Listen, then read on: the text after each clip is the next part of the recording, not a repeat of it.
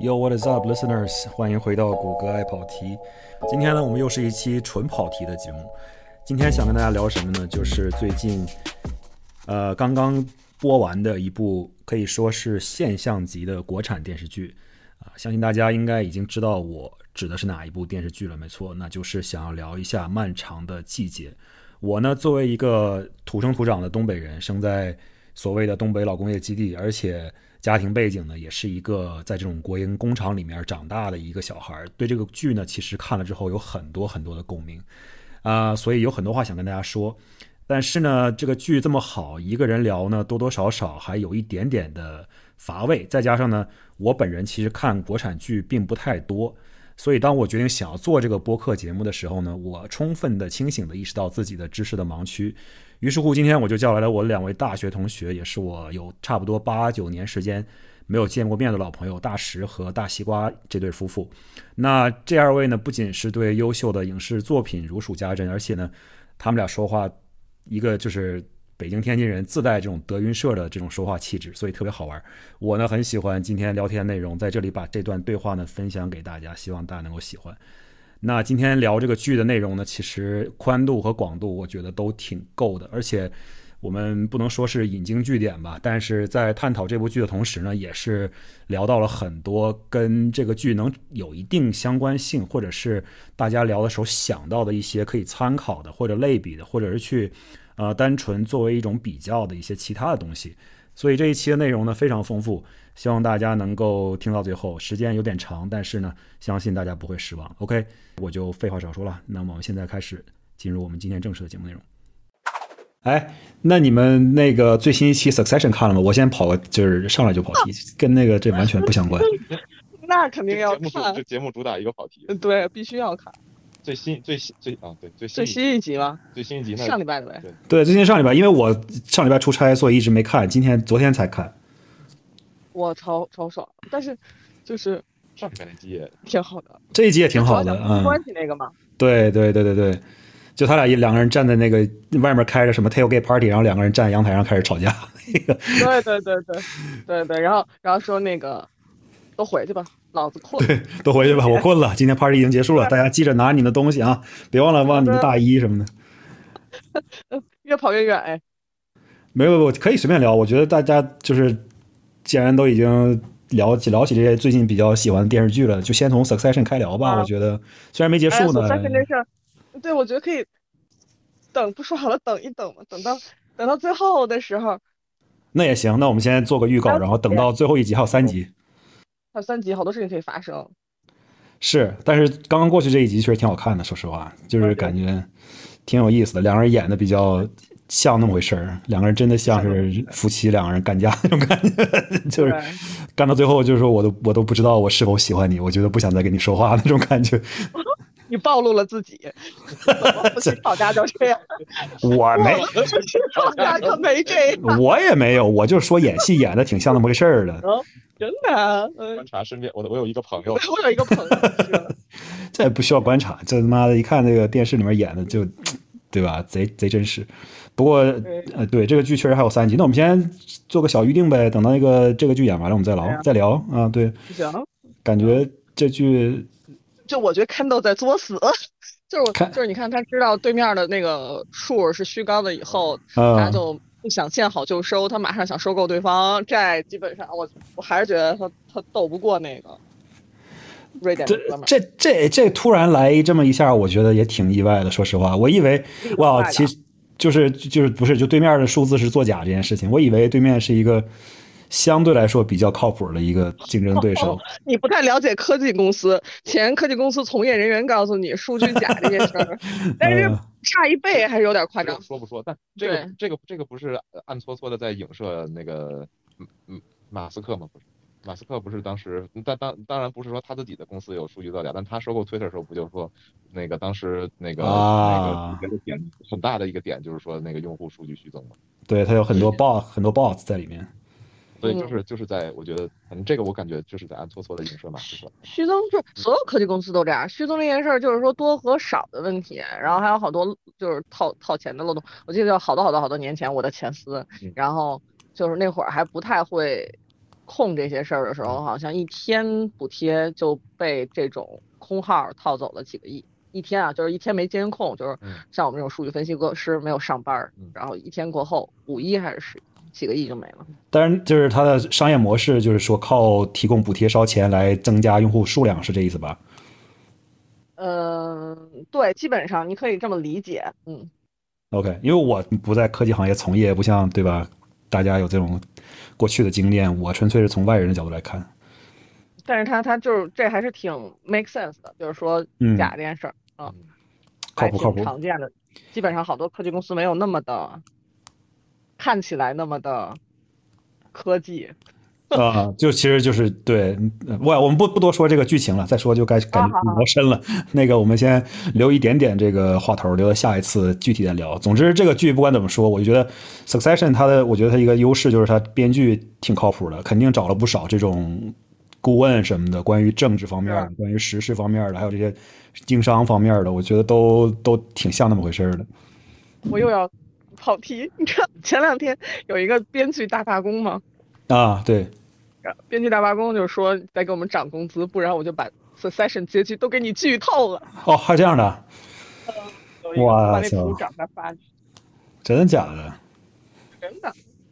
这太黑了，这他妈真会找找自己的这个啊 leverage，真会找自己的这个 筹码呀！天哪，这次还有这种。所以所以所以还应该学习中国特色社会主义的。那个那个剧情播放的形式，就提前点播，你自己加钱就可以随便看。是，但是中国的剧情基本上到最后结尾，你不看你也能猜个大概。呃，说到这儿，我就说到了我们这个漫长的季节，今天想要讨论的这个正式内容。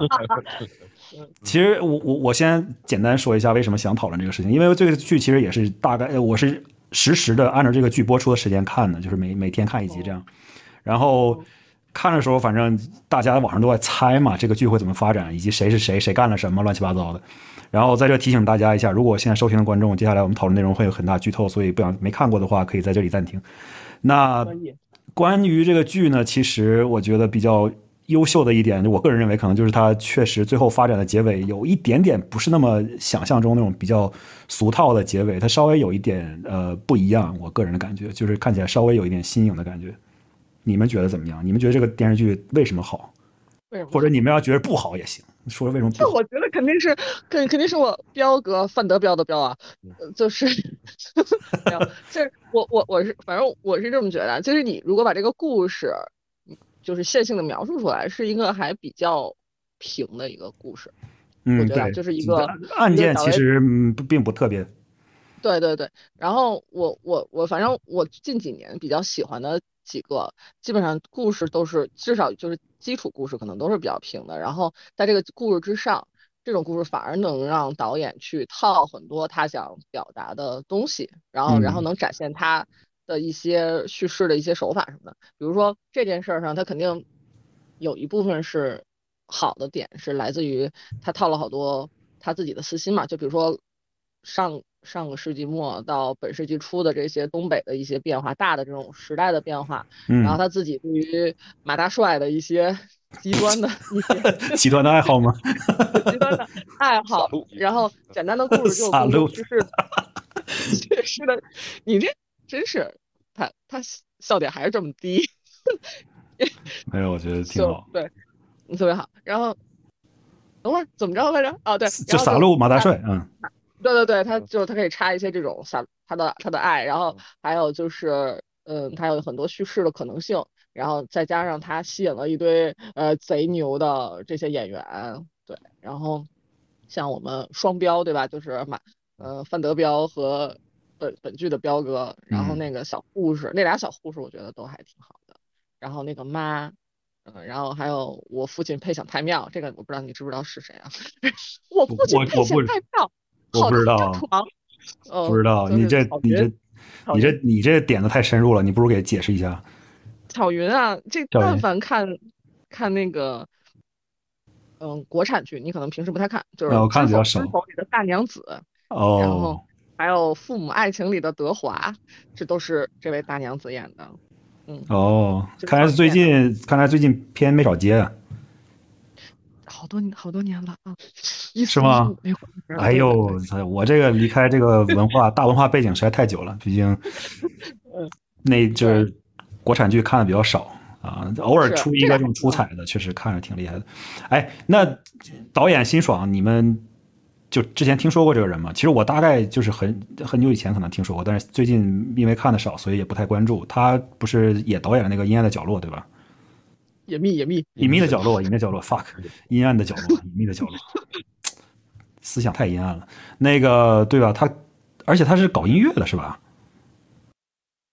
好像啥都搞。对，好像就是那种综合背景，跟你比较像。你可拉倒吧，我五音不全。太型人才。什么型人才？嗨，这又是，又是国，又是国内互联网的。你们这些互联网的这个。潮语实在是太厉害了，我都有点整不明白。阿里，阿里就是招人的时候就需要翻译，我们对对，我们需要翻译。我们这种从事传统行业的需要翻译。对啊，我们这种挺懂的。我不懂，我只是就好像派就是说阿里还是哪儿忘了，就是说人你不能是线性的，就是一个点特别牛，现在不好使，但是像一个圆一样，哎哪儿都会点儿，就这种。哦，这这这这意思呀？好像是。导演好像是什么经济什么什么玩意儿学的，然后搞音乐，然后搞什么，反正就是做什么事情都特认真，嗯，然后喜欢就死命搞，我们就希望瑞总就是这样的人，可以吗？那当然可以了，当然可以了啊！观众朋友，瑞总是这个大石和 大西瓜的孩子，给大家简单介绍一下瑞总是谁。呃，那哎，那我先，我们先。挑一个不是重点的重点说一下啊，这个电视剧里面，我觉得还有一个挺有意思的事儿，就是它的配乐其实选的挺有意思的啊，绝对的，嗯，我个人感觉挺挺出彩的，就是不是那种感觉什么有交响乐这那个的感觉，也不是那种大乐队啥，就全是摇滚，一水的摇滚，或者是可以理解为后摇类类型的这种音乐。对他的没有，他一个好像是说，因为首先是导演的这个。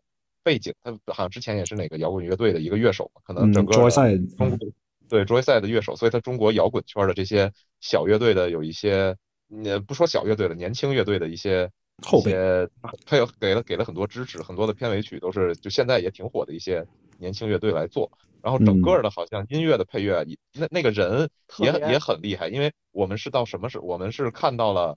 那个下大雪是最后一是最后一集下大雪下大雪的时候那配的那个那个配乐我们一听太厉害了，我们就去去然后去网上搜，我们本来以为会是哪个网文，我会是网文或者哪个就是中国中国比较知名的那种后摇的乐队写的，结果发现是给这部剧做编曲的那个人他自己写的哦，然后他之前也给他之前也给隐秘的角落呀，还有其他的电影做过很多的配乐，很是个是个很厉害是个牛人，好像说还没出这首歌。他还没有出，然后他的微博说是快了，快了，出了回头发你。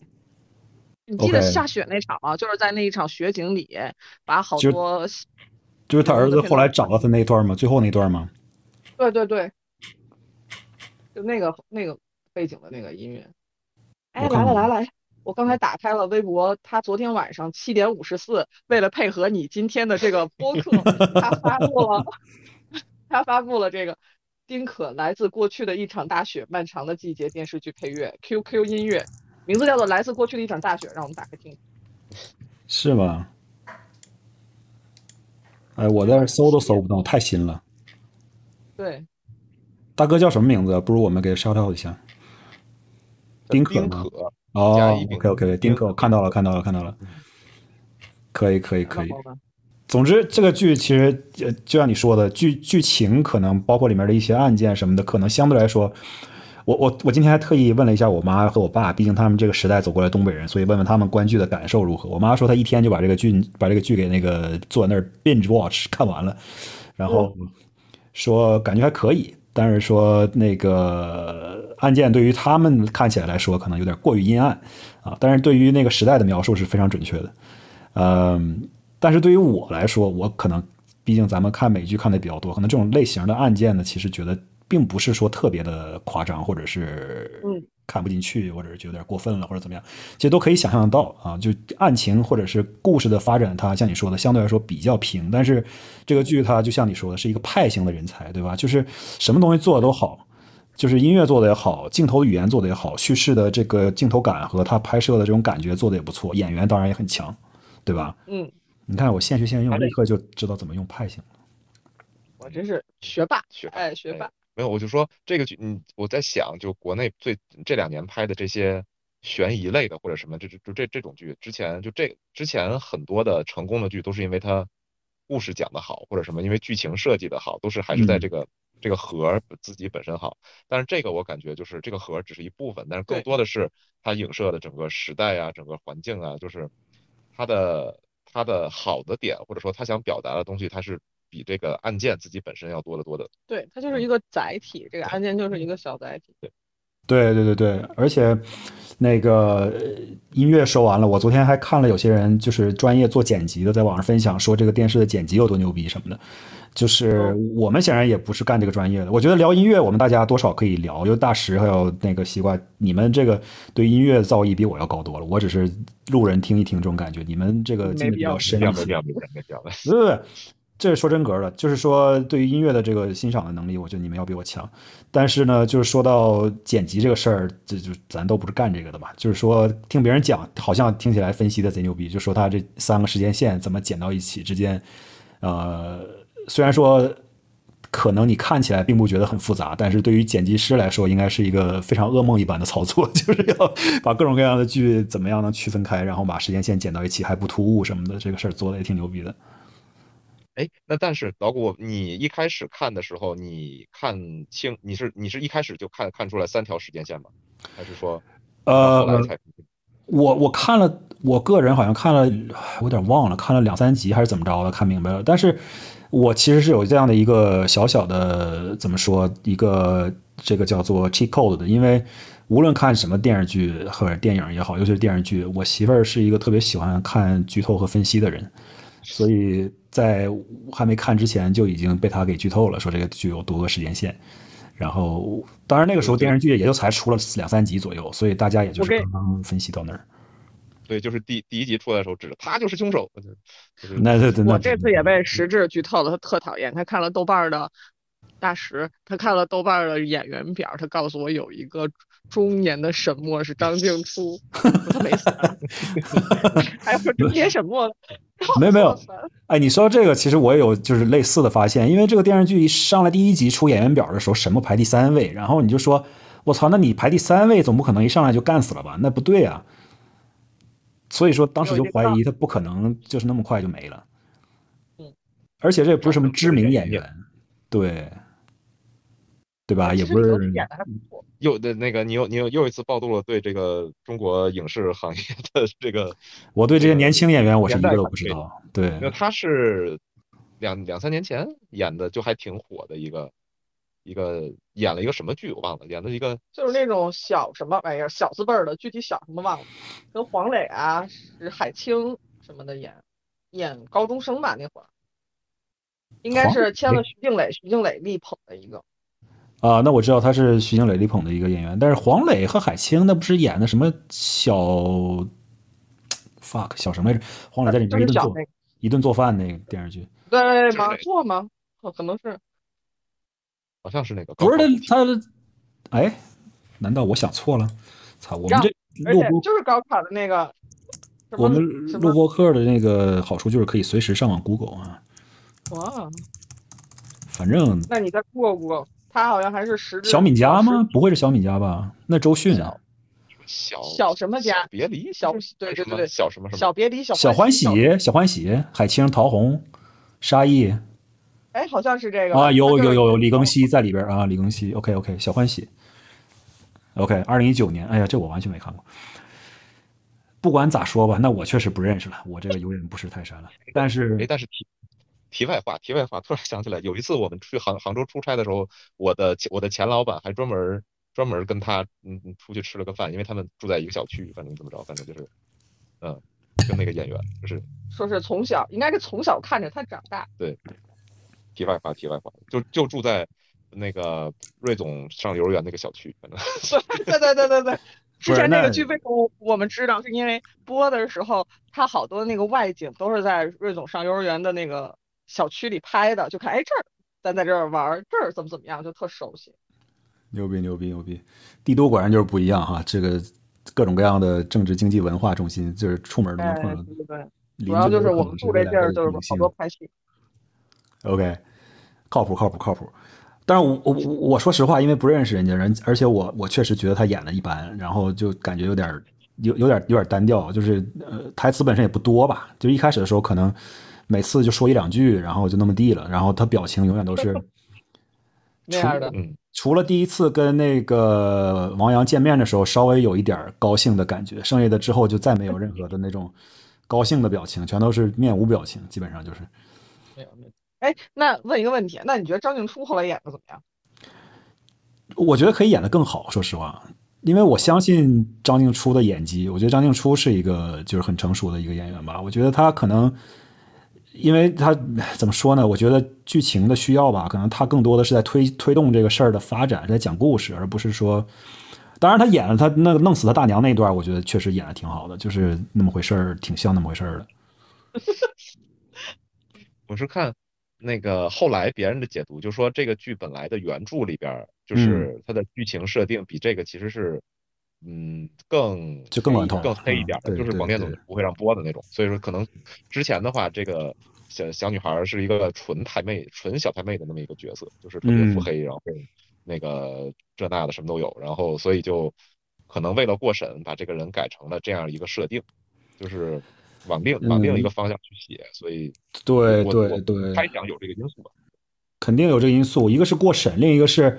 你像我妈这代人，她都说了，现在这种案情，她都已经有点接受不了了。如果你把她写成一个纯纯纯黑暗的一个这样的人，就是杀人杀人如麻的这样一个人，我知道你说那个原著的剧情，我大概网上也看了一下，就是真的把他描绘成一个这种杀人杀人如麻的这种冷血的一个人的话，可能那就观众就更接受不了了。这个对，没有，因为我又想跑个题。你说，你说，你说。哎，你你看过那个呃宇宙编辑俱乐部吗？哎，我想看啊，但是我们这没得看啊。啊，我想看啊。网应该有吧？网上也许有，但是就是我一直没。我我得去找，就是得专门去找去看，特别费劲。我给你一个看这种片儿的网站。哎呦，这话我感觉在大学的时候时时没少跟我说。他那个跟我说的不是一个网站，我说的是较为正经的。较为正经的，没事，我我应该能找着，我应该能找着。只不过就是就是没有专门去花时间坐下来去看这个事儿，因为电影一投入的俩小时这种。没事，你说，你说，你说，你说，没事。啊啊！宇宙探索编辑部。对，我就我觉得这片儿特好，但是我自己后面就觉得差了一点，差在他想要在最后的时候把一切都合理化。合理化的意思就是说，嗯，我我稍微给你剧透一点，因为我看你整个人也是对剧透较为熟悉的一个状态，就是。他讲的是大家对外星人的嘛，就他们那个小 team 基本上就去追外星人的轨轨迹。他最后把每个人对外星人的这种爱，然后痴迷都有一个归因。比如说，有的人是因为抑郁，有的人是因为孩子抑郁或者怎么样。嗯。然后这个就让我觉得特别憋得慌。就为就我我我还是希望，可能对一件事情出发是特别单纯的，我就是。对这件事情的渴望和喜好，而不是说因为一个抑郁的逼迫，使我一直有一个心理的执念，在追一个像什么太空探索一样的事情。然后为什么说到这，就是说到刚才你说的那，咱们说的那个嘛，就是这个人他就是一个纯坏种，就是这件事情可能不是那么好接受。但是大家能接受的是说他受到了一个特别恶心的大爷的逼迫，然后就是把他逼成那个样子上。对对对对。我不知道跟最近的环境有没有什么关系啊？但现在很多的叙事方法大多都是这样，在一个事情的事物的或者一个行为的背后，给他编了很多各种各样的合理化的理由，让大家来能够 来实质，你来补充一下。我嗯。嗯，也不不不，也这这你要说这两个也不完全一样，这个是，嗯，我也不知道，但是因为因为我知道你说那意思，因为他原著里面说的是他之所以杀殷红，就是因为觉得殷红的体型跟他长得像，然后就把他给弄死了，纯粹是为了来伪装他。坏种吗？对对对对，然后他这个真的电视剧里面编的，就是为了把它稍微合理化一点，然后就说殷红就是陷害他、嫉妒他这那个的，然后导致他就把他这个奉献给了这个卢总什么乱七八糟这些乱七八糟的事儿。卢总，你怎么说出来？特别对，但是他这个事儿就是本身改的吧，也不是那么的特别的有道理，我觉得，因为就。别人帮了你，然后你突然就坏，然后你就变成了那个所谓的坏种，一上来就要像一个农夫与蛇的故事。别人帮了你，然后你还要去坑别人，这个事儿也是也是可以存在的。但是我就说，感觉有点刻意。嗯。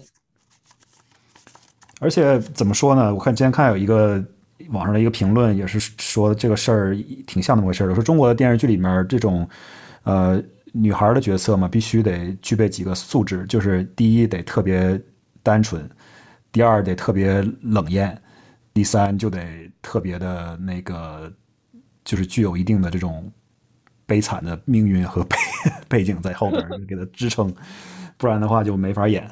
这确实也是一个整体上就是大家能够接受度的这样的一个问题吧？可能毕竟要迎合市场，也不能说纯是怎么。对吧？怎么愿意来怎么来，就使着性子拍那种也不行。那是迎合市场，还是迎还是迎合审审片领导？是不是？不是我，我觉得审片领导肯定是一方面，但是就是，哎，怎么说呢？那你说，哎，这么说吧，咱就说这个剧，反正最终是播出来了，对吧？它显然是过审了。那么你跟其他的剧相比，它大家都播出来了，那这个剧它除了刚刚我们说那些因素以外，它还有什么地方是特别牛逼的？怎么样才能导致它能够在豆瓣上得到？说不能说豆瓣是百分之百的这个行业标杆吧，但是就是说以它为作为标准来讲，因为目前也没有别的这种评分的标准，就从这儿来看，为什么它能得这么高这么高的一个评分呢？其实他，你说还有还有什么？我觉得他的他演员，咱们这之前没说他演员给他的加分其实是很大的。他之前比如说所有剧情，我们刚才说剧情不太合理啊，或者什么叙事比较平啊，很多的这方面的一些。不足都靠演员的演技给生挺过来了，所以中间可能如果说有一点他可能会给可能会说那个评分下降或者人看不进去的地方，通过演员的表演完全把这股劲儿全给去上了。我我我是这样的感觉，所以整个一他整个这个剧的这个这个节奏他他他没有乱。对对对，我觉得这个确实是，就是演员他们几个人真的是把这个戏给撑起来了，而且。呃，老戏骨吧，就是范伟，那显然是老戏骨了。然后演那个呃马队长的人叫什么来着？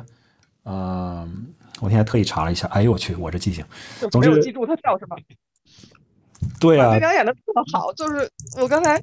你一说这个，我就想到俩画面，一个是他跳舞的那个画面，想起来还是想笑；还有一个就是他和彪哥在底下玩那个老人健身器 的时候那个画面。对对对对，就 扯着蛋了，差点那个 陈明浩，陈明浩是叫陈明浩吧？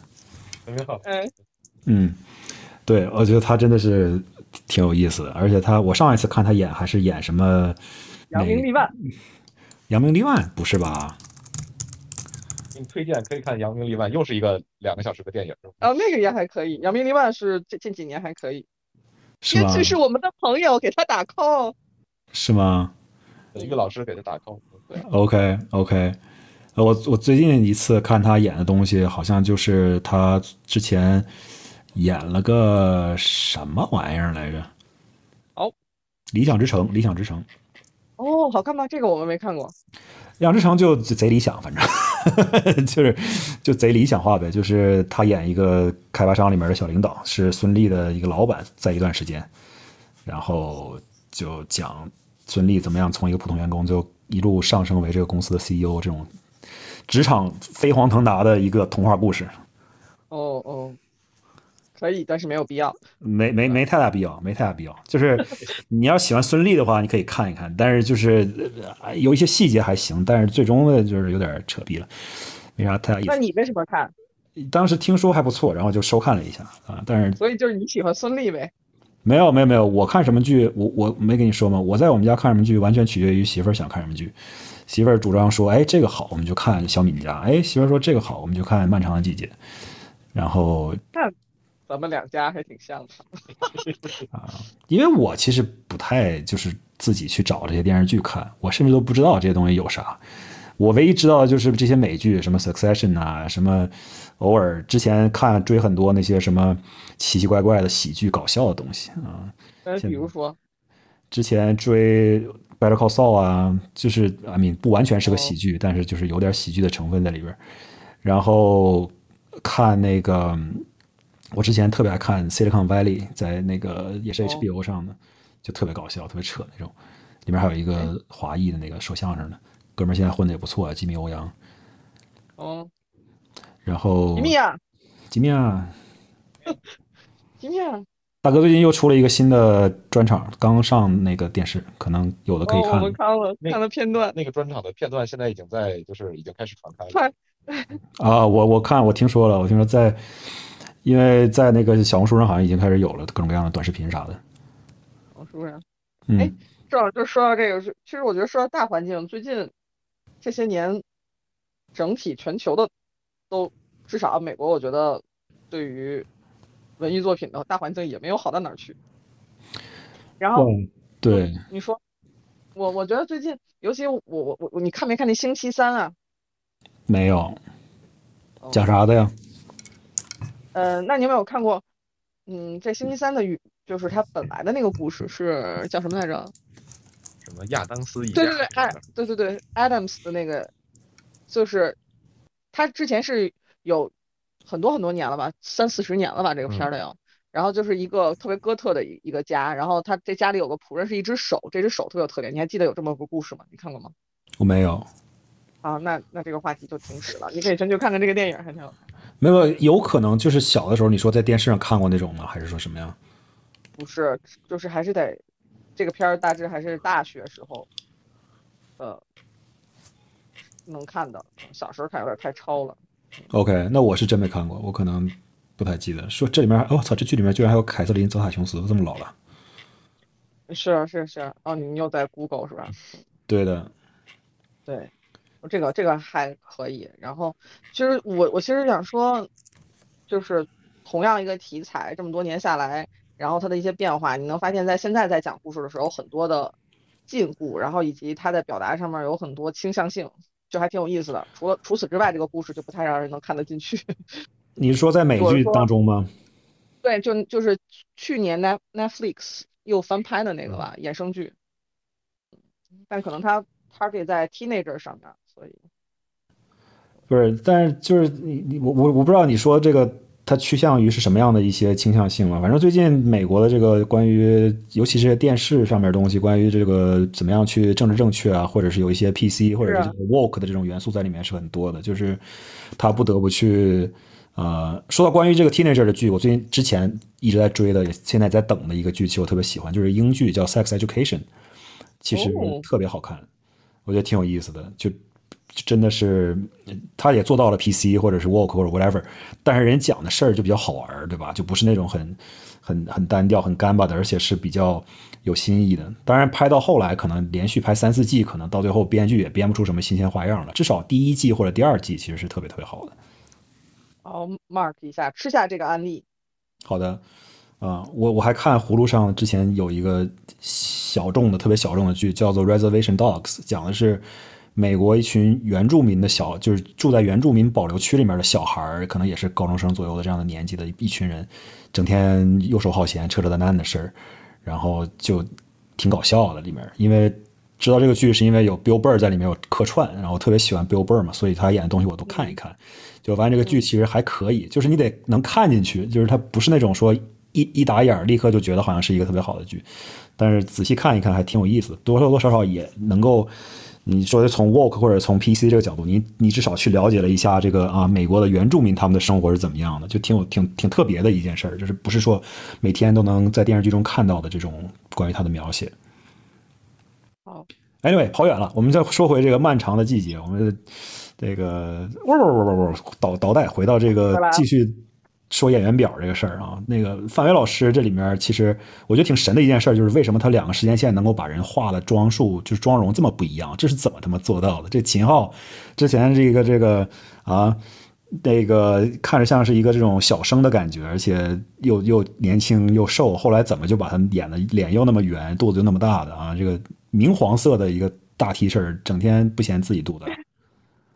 秦昊应该就是自己吃自己自己吃胖的是吧？真的吗？他应该脸说是他拍拍为了拍这个胖了这么多，然后肚子应该是我觉得那明黄色大 T 恤底下应该还是穿了点什么东西的，就是后来的那个。对他他那个脸配不上他这个肚子。对对对，然后然后我听说就是演他媳妇儿的那个姑娘叫什么来着？啊，那个演那个那个护士叫什么？对，就是丽什么？例如东北包眼线的那个。例如例如。对对对，东北去包眼线那个，他是他演他中老年的时候是在脸上贴硅胶了的。哦，OK。然后他花每天要花几个小时在脸上贴硅胶，然后再把他纹的眉和纹的眼线全都要画上去。OK。估计秦昊脸上那些就是因为糖尿病长出来那些东西，可能也是要有化妆画上去吧。然后我怀疑年轻时候的范老师，他的那个妆可能是有一些隐形的、隐形的什么胶条给他拉了拉皮的。对啊，毕竟范老师现在年纪也不小了。对啊，对啊，那个范老师得去造型了。对对对，范老师得去造型。范老师的年纪可能更接近于这个他现实的这个时间线当中的这个年纪。是。对。啊，我我上来一看，我以为是真的，他现在这么老了呢。我说我操，范伟现在这么老了吗？然后等到一下回到九八年的九七年的时候，我说，哎，还可以演这么年轻的角色，看来也没有很老嘛。不过他剧从一开始我就觉得他这么说吧，我觉得从一开始的时候就有一个细节，就让我觉得这个剧可能会是一个呃有一定特色、比较好的这么一个剧，就是说他一开始不是开个出租车，然后在一个玉米地里面尿尿嘛，嗯，然后然后他在那尿尿的时候，对面不是开过来一拖拉机嘛。嗯，然然后我第一反应就是我操，这拖拉机跟我小时候见到拖拉机一模一样。然后这里面有个细节，就是拖拉机司机在开过那个出租车的时候，朝他啐了一口唾沫。我不知道你们记不记得？不记得。就是那他在地里面尿尿，车停在那个马路上，然后迎面开过来一辆手扶拖拉机，手扶拖拉机的司机看着那个出租车的时候，朝那出租车吐了一口唾沫，然后就开走了。为什么要吐口唾沫？就是完全没有任何必要的一个细节，就是。就是完全没有任何必要。你说这个东西推进任何剧情了没有？反就是做了任何的跟下面下文有跟他有任何的呼应吗？接上了有什么剧情的发展吗？关于这个拖拉机司机没有。但是我就觉得，我操，他发生了这样一件事情，让我觉得这个故事这个剧的拍摄肯定是有很多很多的这种细节在里面的。因为有些人他就是这样的，他就是你也说不清楚他是妒忌也好，还是说小心眼儿也好，还是说他就是。I mean，可能我生活在东北，从小长大，就身边真的有很多很多类似的这种事情，就是他就做一些让你理解不透的事情，啊，就是欠儿，而且就是感觉见不得别人比自己好或者怎么，我我我我我可能也过度分析了，但是我看到这个细节的时候，我就觉得我操，这好像挺有深度的，这剧 演的就突然感觉好像放了一些心心思在里面，啊，就是会把这种就是 set set the tone 的一些细节会做的。做的做的很细致，因为你说到那个玉米地，我想起来就看说那个玉米地他们是怎么找的呢？那个那个更神奇，说他们是他们可能是先找到了那条铁轨，嗯，可能导演先看上那条铁轨，说说我就要这条铁轨了，但是说这条铁轨在西双版纳边之前边上种的不是玉米，西双版纳那边种的很可能当当地的烟叶呀或者什么热带那些植物，然后导演就说服了当地的农民说有三个月时间，你的你把现在作物给我砍了。我把玉米种，我我把玉米种起来，等三个月，我等三个月我再拍。挺是导演的性格吧？是不是？导演就是那种做什么一定要把它做的特别好。哎，说剪辑这件事好像也是他自己磨了很久，然后把这个最后剪成现在这样。不，剪辑我肯定相信啊，因为真的这个逻辑只有他自己知道啊，剪辑师肯定不知道。对啊，他就就是一个钻劲儿吧。说到这个，我就想问了，他为什么不在东北拍呢？为什么跑到他妈昆明去拍呢？想要太阳是不是？不知道，不是昆明西双版纳吗？他是他在云就云南拍的嘛，就整个说昆明啊，西双版纳，反正就是主要很多那种那种厂区的取景，好像是在昆明。OK，那可能那地方确实有这么一个厂区，确实看着像。哦，东北是不是？东北肯定也有这种厂区啊。东北大把呀。对啊。不知道是，那可能废了，是不是？会不会跟它的季节，或者也有可能是废了，或者还有可能是真的，像这种厂区里，东北还有人在居住，他也不好去拍。不会，东北大部分这种厂都废了，我觉得。我我有些，我觉得是这样。东北的话，可能我我可能让我去找，我也不知道去哪儿找。说实话，有可能会是像你说的，这厂区可能有些还在正常的工作生产，然后或者有一些不生产的，可能早就已经改造了，干掉了就。呃，这个可以问问我爹。你说，可以问谁？我说这个可以回头问问我爸。哦，哎，你你爸是国营，就是机机械厂里面干的呀。哦，我其实也是，我妈是石化的。嗯。然后从小就是也是在厂区嘛，就上的厂区，我上的厂区的幼儿园啊。然后所以里面好多关于工人阶级的一些设定，我自己还是觉得挺有意思的，就是还挺贴近真实细节的。是的，我觉得他这里面刚刚我们夸了这个剪辑师，夸了音乐，夸了导演，还有就是他这个里面的道具和背景，整个这个场场场物，他都做的其实很细腻。就是他拍摄他员工宿舍那一些镜头，我不记得你记不记得，就是离离那个王想他的那些员工宿舍里边那些墙啊、门啊、什么澡堂子啊什么的。真的他妈跟我小的时候上学的时候那个建筑风格是一模一样的，就是墙皮也脱落了，踢脚线也不行了，然后但是也没有人收拾，就是那样式儿。然后去淋浴室的时候，淋浴头上也没个花洒，直接就是一根管子往外喷水。然后你要是想让那水没有那么烫，或者没有那么就是水流没有那么急的话，你必须在那喷头上绑一毛巾，让那毛巾把那水速度减慢一点。这样的话流下来的时候不直接喷你脸上，像被上水刑一样。就这这些细节他都有，我觉得是挺厉害的。实质你有感受过这种？我我我没有，我其实没有，因为所以我我就觉得这种会不就是在这种环，他其实是会对在这种环境下长大的观众会有非常非常非常强烈的共鸣。因为像看到里边有一些场景的时候，其实就是比如我跟我跟西瓜回回回他家的时候，会看到之前他们那老的什么石化呀，就是油田的那些，会有很会有很多这种老的。设定，比如那个那个火炬，对火炬，对那个我是见过。我们那儿的火炬不是定点烧，就有的时候一看，哎，火炬就能看见。然后也有铁轨，因为我们那儿又有煤又石化嘛，就是有一段就是阶段的那种铁轨，嗯，还挺。然后接班儿其实也是同样的啊。没有，我我想确实是，就是首先就是回大师这个 comment，就是确实是这样的。我觉得对于。我这种都不是在这个年代生活或者工作的人，我只是在这个一个背景下，咱都是阿明，我也不是什么特别困难的家庭或者是怎么样出来的小孩，我也是那种活在这个啊一个爸妈的保护伞和温室下的一个小花朵这种感觉。王阳也没有什么经历过什么特别大的苦难什么的，但是呢，就哪怕是从我的角度去看，也是觉得非常的能够呃很贴切，很能够唤起很多回忆的。就是我小的时候，literally 就住在我们。那儿的一个工厂的铁道旁边，就是每天出门，如果我想要去，呃某一个方向的话，我就必须得从那铁道下面有一个桥洞子直接钻过去，上面就是铁道。然后我要么从下面钻过去，要么可以从铁道上走过去。就是只要没火车的时候，我们小孩都在铁道上玩，当然大人都不让嘛，但是我们也无所谓，就在那玩。反正见着火车，那时候的火车都开比较慢，都是那种拉货的那种，就是蒸汽火车头嘛，就开得很慢。然后就在铁道上玩，每天都能看到就是。跟王想开那种火车是一模一样的火车，在那走来走去，走来走去，每天都是。啊，你这个对老谷又有了一些新的认识。哎，那你们有没有那种，嗯，小朋友玩玩，哎，谁脚拔不出来了？没有，没有，没有，这没有这么没有这么笨。小时候最最大大家都会干的一件事儿，你在电视上或者在文学作品中可能都知道，就是说小孩可能喜欢把石头子儿往那火车道上放，这事儿绝对干过，这事儿绝逼干过。还干过什么？就是你。过那种火车道天桥的时候，上面不是火火车在下面跑，然后人在上面过天桥嘛？我们经常会从那天桥上站着，然后等那火车开过来，然后往烟囱里面扔东西，这种事儿也是干过的。那他不得？哎，但是那那那往火车道上放石子会有问题吗？没有问题，没有问题。那你一个一个石子儿，那一个石子儿，首先它也不是固定在那儿的，其次那一个石子儿能有多大的强度？那火车那么重，直接给压碎或者挤飞了，完全完全没有这个问题。有他也不能现在跟你说有啊，这都是录下来了的，这是。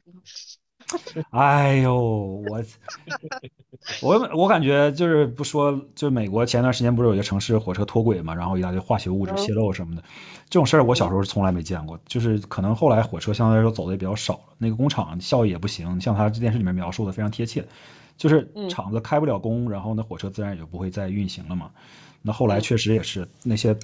铁道上的火车逐渐也都变成了这种跑客运的火车，就是很少有这种跑货运的火车了。呃，还是有的吧，就是相对来说会变少一些。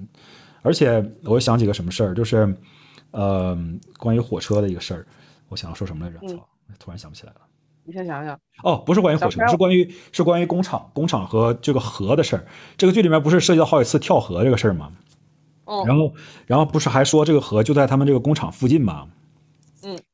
嗯。我就想说一个细节，这个地方稍微我觉得这个编剧可能并不是那么的 real，就是我记得很清楚，就是我小的时候，因为那个时候政府关于这方面排放的管理也不严格嘛，就是这个河水啊都是特别特别的脏，特别特别的臭，然后。我记得我小的时候，我大爷家，我大爷就是真的是大爷，就是电视里也这么叫，但是就是我爸爸的哥哥，亲哥哥，呃，我大爷家他小的时候是住在一个造纸厂旁边，然后他在造纸厂工作，那造纸厂旁边有条河，那个河平时就是每天早上和晚上的颜色都不一样，就是造纸厂的废水是特别特别的臭，我不知道你们有没有在造纸厂旁边待过，或者见过经过造纸厂旁边。嗯，就连在美国，我每次开车到萨瓦纳附近，萨瓦纳附近这个 Georgia 它有一个特别特别造纸厂，就在萨瓦纳附近。你每次开车，只要一进萨瓦纳之前一个小时左右，立刻就能闻到造纸厂那股味儿，就是它有一个非常非常独特的那股臭味儿。然后它排出的水的污染性也很强，它必须得经过自己的多番处理才能放到河里面。但是咱们小的时候，谁他妈管这些？那水就直接扔到河里面，那河就像臭水沟一样。就是你说。炼钢厂可能稍微好点但是呢，我相信它肯定也是污染会比较严重的。这俩人随便往水里跳，那他妈能受得了吗？我就想，当时我看的时候的感觉是这样的。当然了，这个瑕不掩瑜。所以，所以，所以死应该是熏死的，其实。对啊，说不定是妈的喝了太多化学物质直接毒死了。当然这胡说八道了啊！这个，这个，这是这一个小小的细节，瑕不掩瑜，瑕不掩瑜。然后，哎，你小时候那厂还在吗？在啊。还还在运营是不是？但是现在好像我我我不太知道了。我爸也退休了，我也没问他最近那个工那个厂子现在怎么样。现在不都是变成什么什么公司了嘛，都不叫什么厂子了。然后那吉林的化工厂运营的一直是不错的呀。但是就中石油、中石化那些东西还是在的吧？就是他们应该还是在做的。呃，是当时我小的时候，当时他们净生产什么什么什么乙烯啊，什么乱七八糟的，反正就是化工化工制品。然后我爸他们那个厂子其实就是是一个早期就是一个军工厂。然后是专门做机械部件的，然后后来就是，呃，早期还做一些军品，做点什么炮弹啊、什么引信啊，就是做这这些方面的东西。后来大部分都改名品了，做一些什么仪表啊、乱七八糟的这些东西。啊，嗯，就是我小的时候经常有机会就进厂里面看他们那些什么车床啊、铣床啊什么这那个的。然后，哦，你能进去吗？你就是我我小的。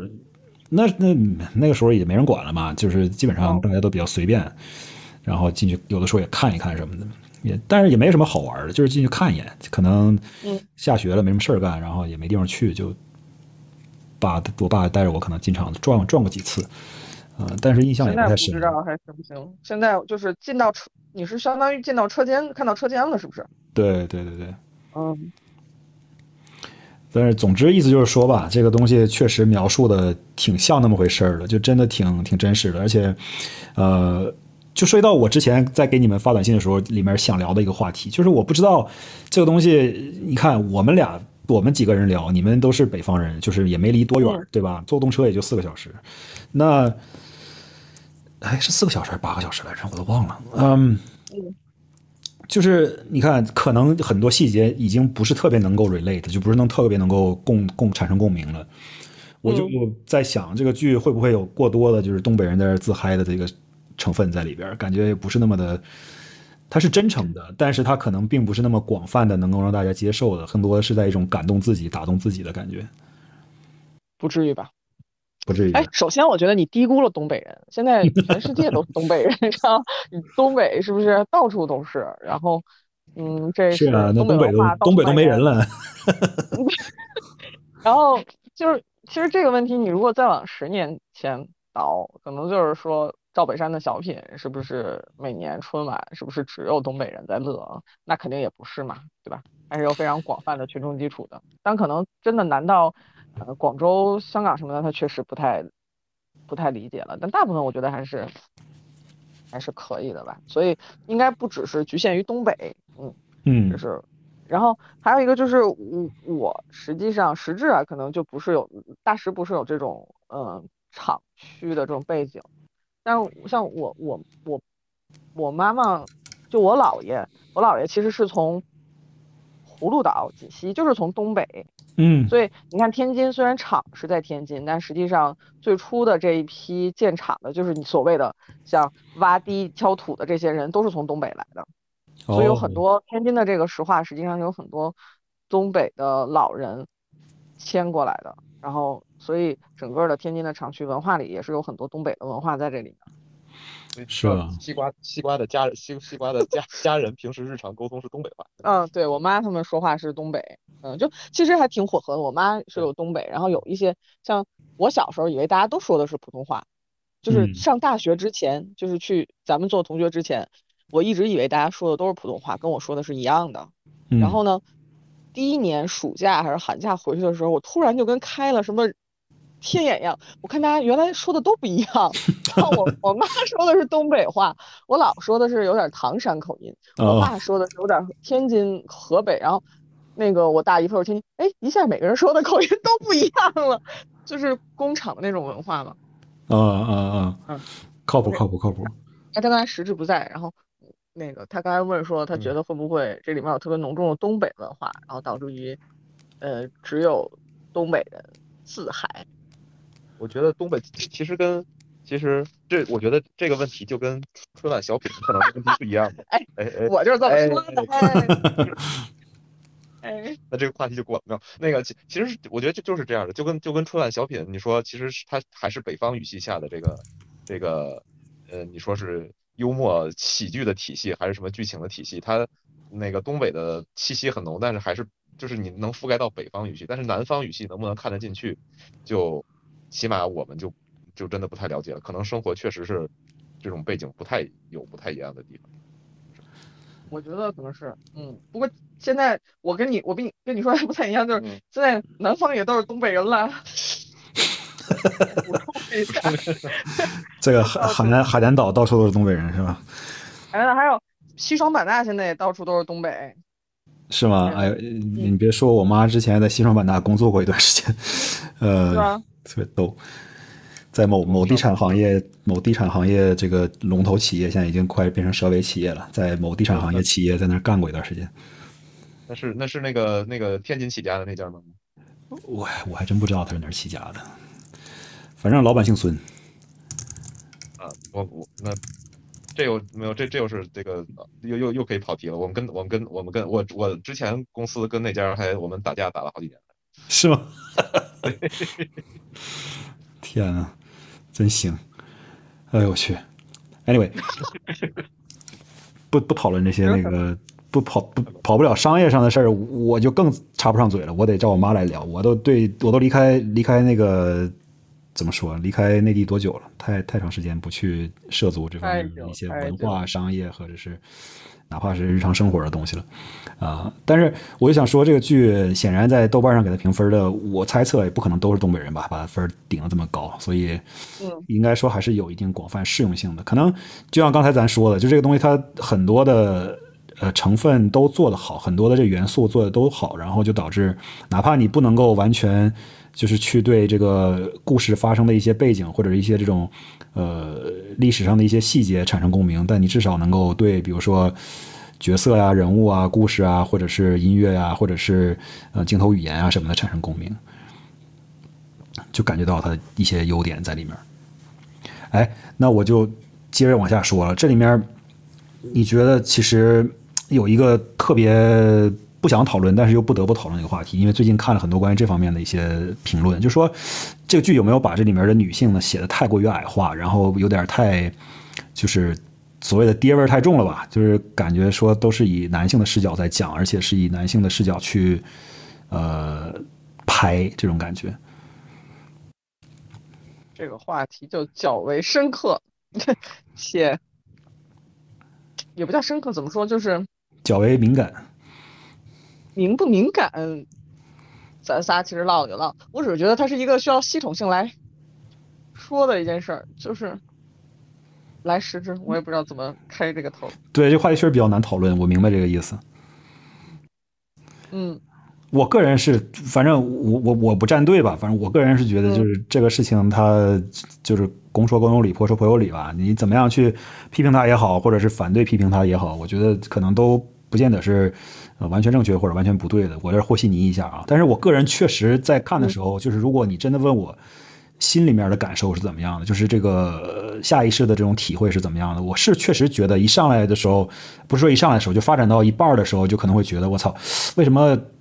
这里面作妖的或者干坏事的都是女的，就是感觉有一种这样的感觉不太好，就感觉好像说哦，就是只有只有女人才会在这里面犯出这种事情，然后导致这个剧情发生这样的一些呃转转折或者是怎么样的一个情况。嗯，我其实倒没有，但我其实我刚才想了一下，我是觉得现在关于女权的很多讨讨论偏于扁平，就是 A 面和 B 面的，但实际上它不是一个。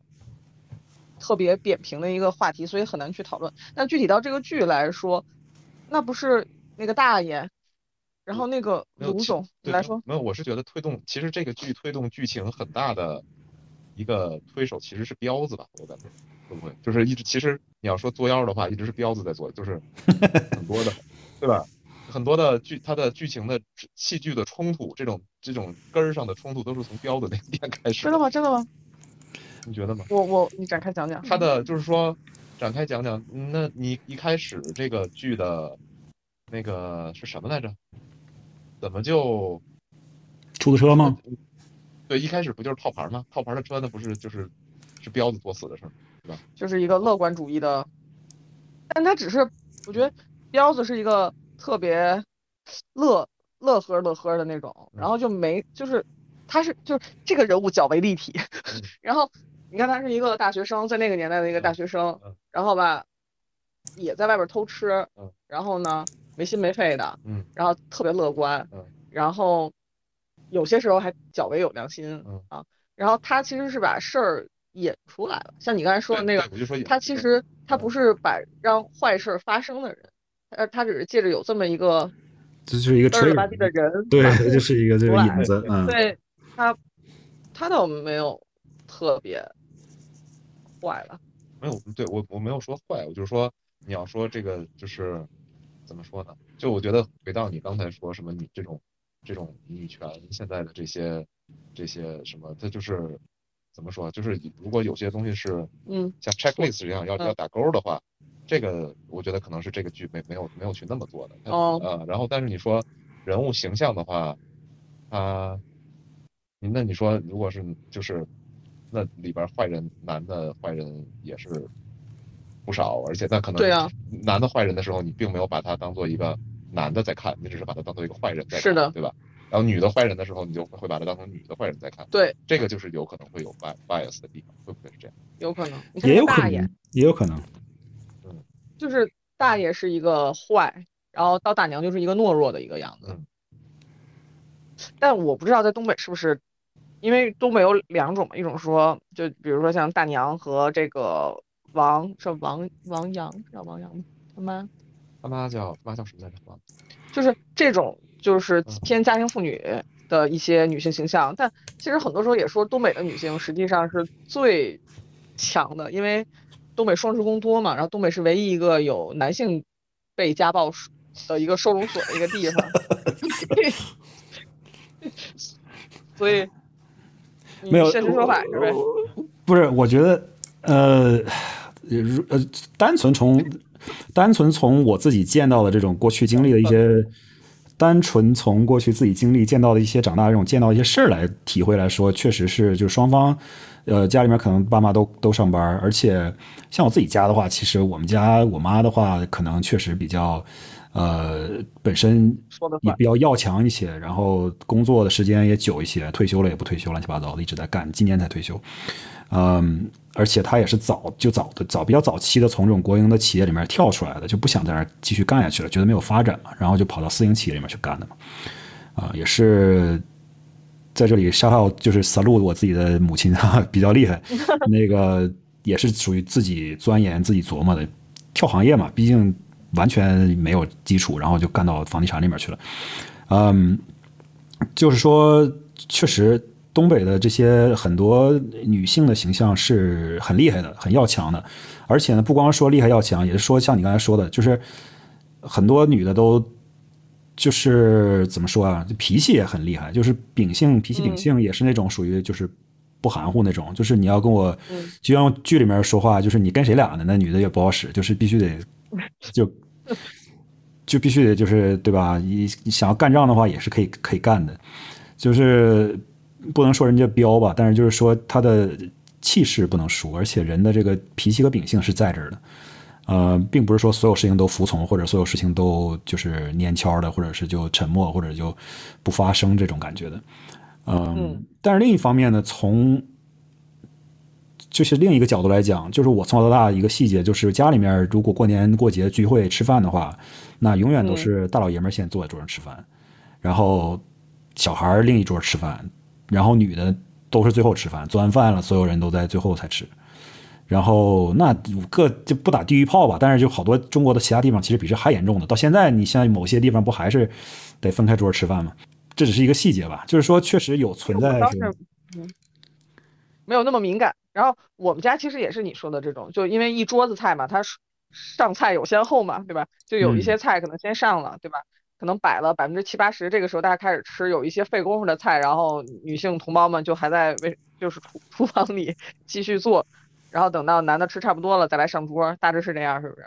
对，而且这很多男的东北男的喜欢喝酒嘛，那你一旦喝起来了，那可能就真的是帮不上什么忙，就只能去耍酒疯了，对吧？所以。这个事儿就是不是说我家人这样啊，千万别这么理解。但是就是说，确实有很多这种情况，就是大老爷们儿就也没啥能的，然后就天天在外面喝大酒，但是女的呢就得在家里面真的是做很多事情。嗯，但是尽管是这样，我觉得尽管是这样，也不排除一种这种呃大家普遍的这种文化认识也好，还是心理上的一种。设定或者意识形态上的东西也好，就是就算你这个女的再优秀、再强势、再能够在家里面撑得住家里面这一所有的东西，那大老爷们再怎么不争气，在外面喝也好，还是嫖也好，还是赌也好，但是还是存在一种情况，就是说这个女的可能最终还是要听这个男的的。嗯，就是你能够理理解我的意思吗？就是可能在一些大事情上，或者是说在一些真正需要做决定的事情上，她可能还是会听这个男的的。啊，不是说对错吧，就说这东西是存在的。那你看，例如就是一个大事上绝对不听的人，就回到剧啊。嗯嗯，例如不也那不，但例如他在剧的大部分时间，他还是就是那那钱不还是就是那就是人家出去买车买车呀什么的。但他不知道呀，就是比如说，所以就是回到什么是公平，所以有的时候。我我现在是觉得很多事情，为什么说现在的创作环境是这样？比如说对于美国来说，可能呃种族这种是一个非常非常重的一件事儿，那我就一直拿这件事情去套在每一件事情上去看。这个时候，你如果有这个带着这个滤镜去看的话，去分析的话，把它当做一个首要的条件的话，你会发现很多事情实际上都还是就较为严苛嘛。你在很多事情上都会发现，哎，可能有一些问题啊，然后。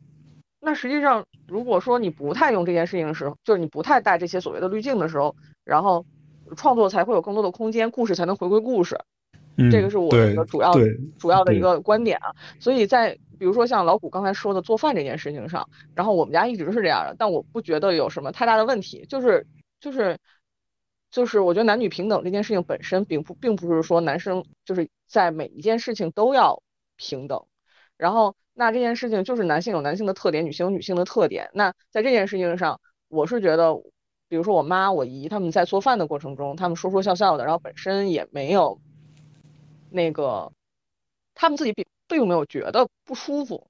然后大家就是一个这么多年过来的一个情况。那这做饭是这样的。那同时这么多年，每到周末。我爸、我姨夫他们要开着车陪我妈他们去逛逛那些商场的时候，那这个时候他们也不乐意，他们希望在家坐着喝酒打牌的，但是就是要去逛商场，那超无聊的，好吧？他就得坐在那儿陪。那这个时候他们也是不平等的，那就是一种长期的健康的夫妻关系，就是有这种互相磨合的一个过程。如果就是不带所谓的这种，那那就是就是性别的滤镜去看的时候，这就是生活的一部分了。但如果你带着很强的滤镜去看这事儿的时候，而且到一个具体的客观，就是具体的事件去看的时候，你可能就会发现，所谓的公平不能是实时存在的。我不知道有没有表达清楚。挺清楚的，挺清楚的。我觉得这关于这个滤镜这件事情，你说的特别有道理。尤其是你一旦就是呃。通过美国的这种种族的这种事情来类比的话，我觉得其实看的还是挺明白的。我在这里就又跑一个题啊，就是当时那个韩国的那个电影叫什么来着？寄居寄生寄生虫是叫寄生虫吧？对，我大致可能不叫这个，但是知道你 说的是什么。在想是还叫寄生虫，还叫寄居蟹？我想应该不叫寄居蟹，肯定不叫寄居蟹。但好像也不叫寄生虫，叫寄生者吧？怎么着？操！这这就叫寄生虫，寄生虫。我在想，中文不就英文叫 parasite 是不是？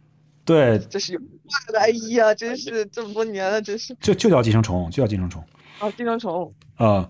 然后我当时想看这个电影的时候，因为他在美国其实受到很多好评嘛，就是又得什么，当年是得了奥斯卡吧，还是怎么样的？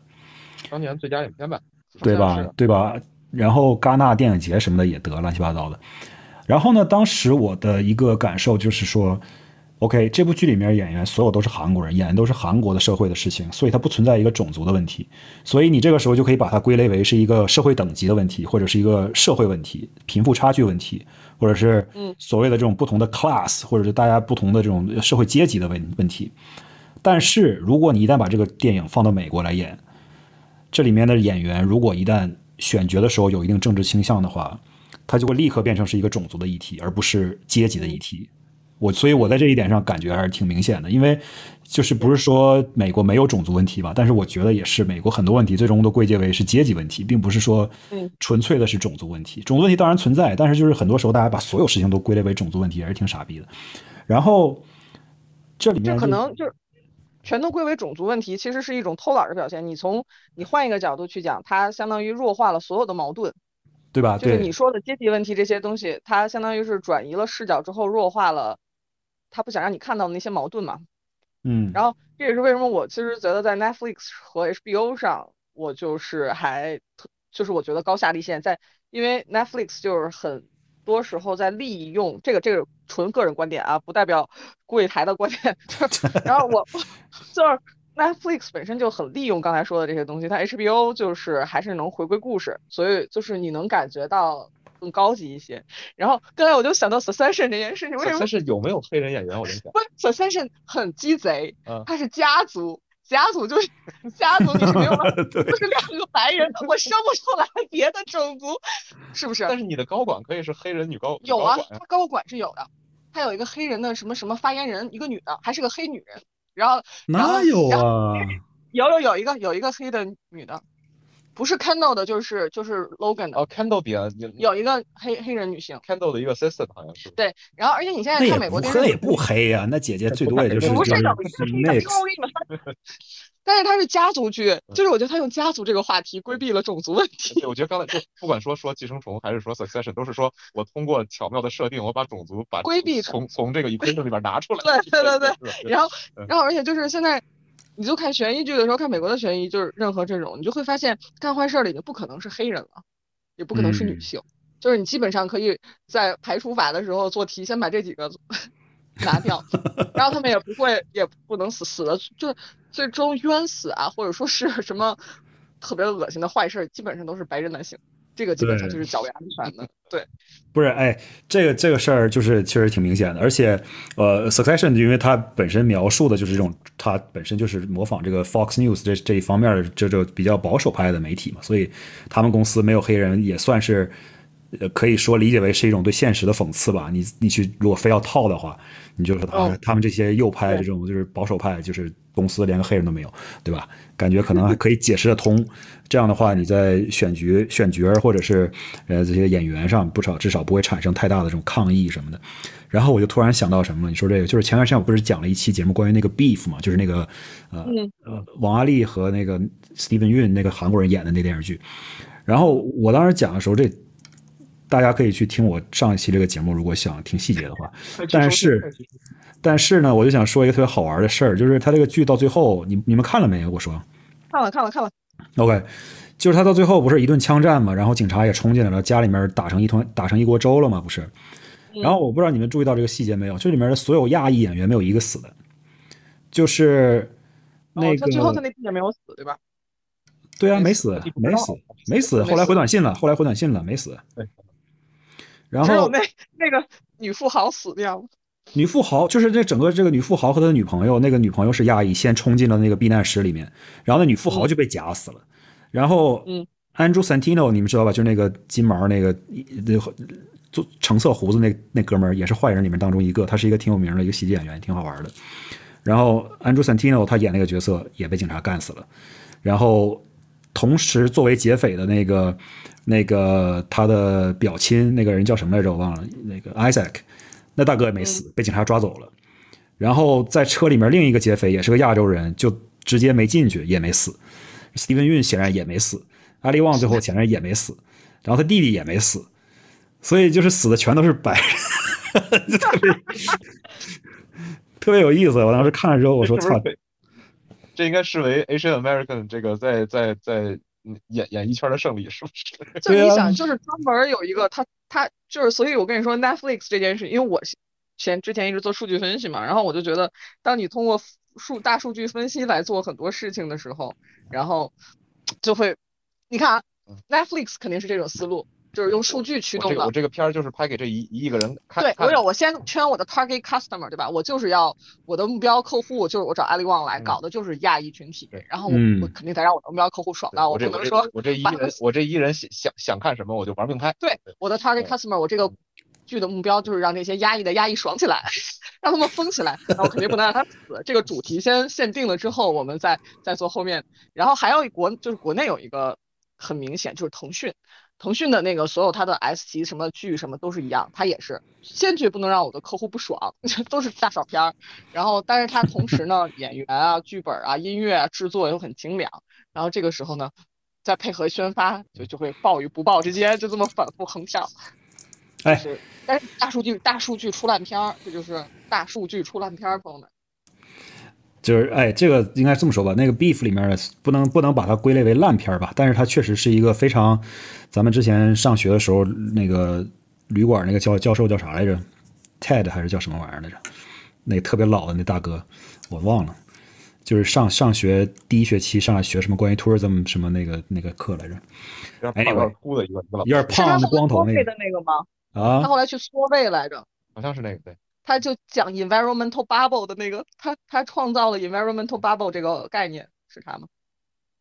就是那光头特别胖那个。对对对，他后来去缩胃了。哦，可能什么减肥啊？觉得健健康有问题。对对对。这你都知道。Anyway，还是跟有一些教授有一些联系。不是，大哥一上来第一学期就讲什么叫 subliminal，subliminal 一顿讲，然后。我我们当时显然我也不懂那啥意思，但是现在感觉这个词就特别的适用，就是你 beef 这种设定就是一个非常 subliminal 的设定，就是说我潜意识里偷偷的这种暗搓搓的告诉你，就是亚裔都没事儿，白人都死了，就是就感觉挺有意思的，呃，但是我显然是留意到了，作为他的目标群体，显然是留意到了这个信息。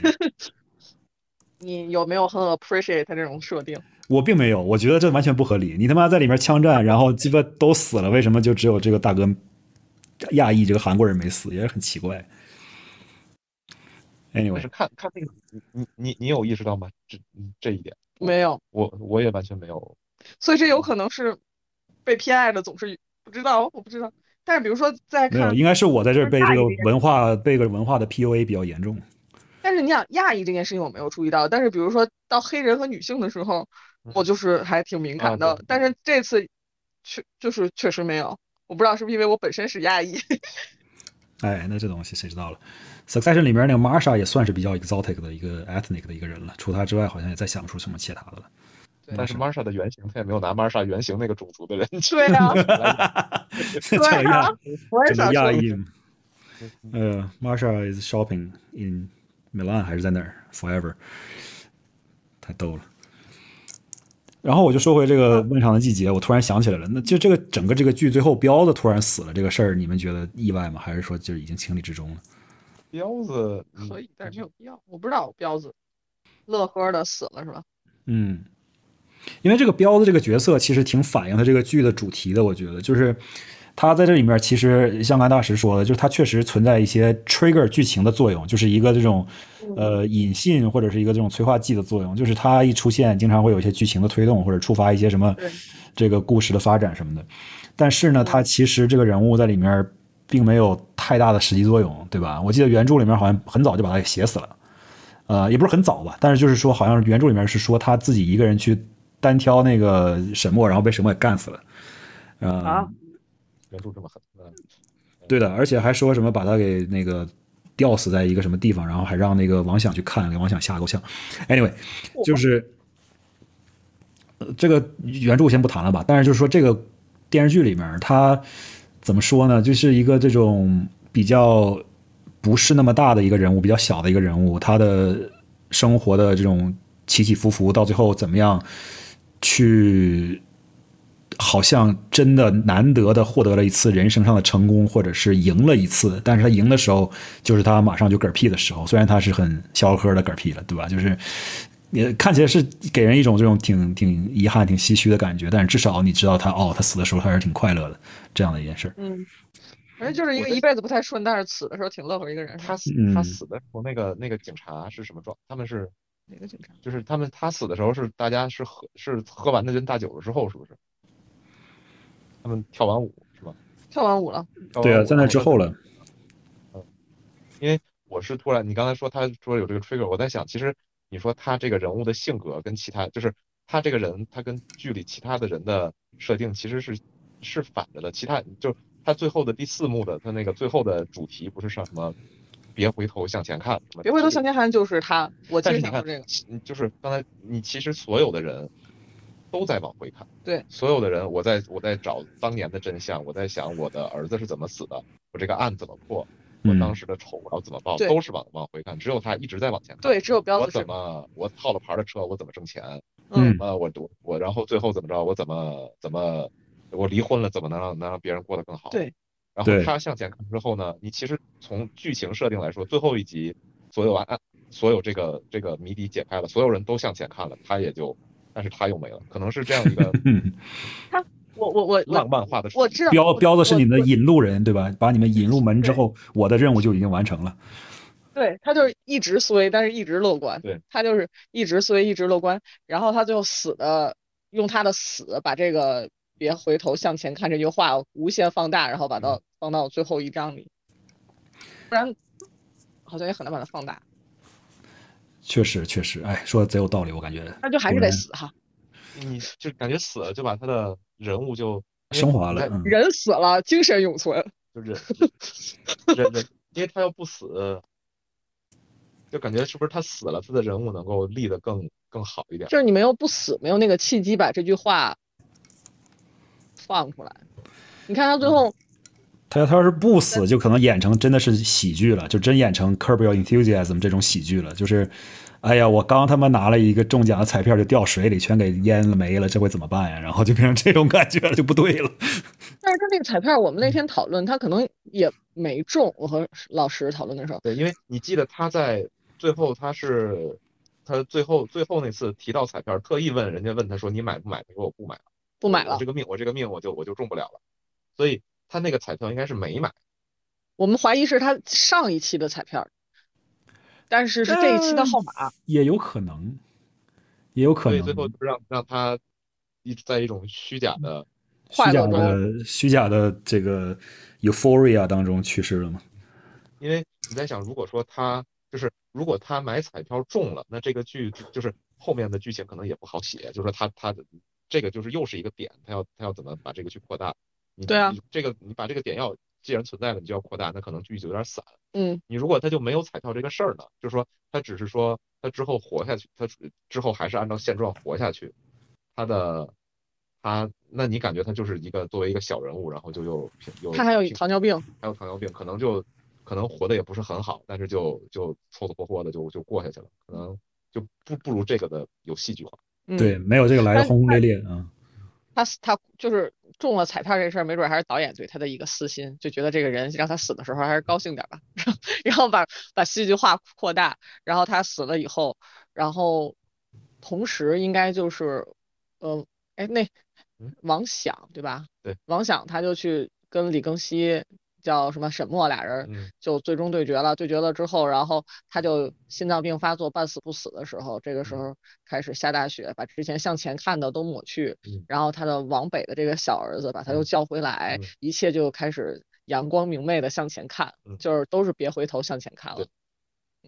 对他最终还是要有一个对，相对来说是一个主旋律的收尾，但是并没有太就是呃不会让你觉得太烂大街。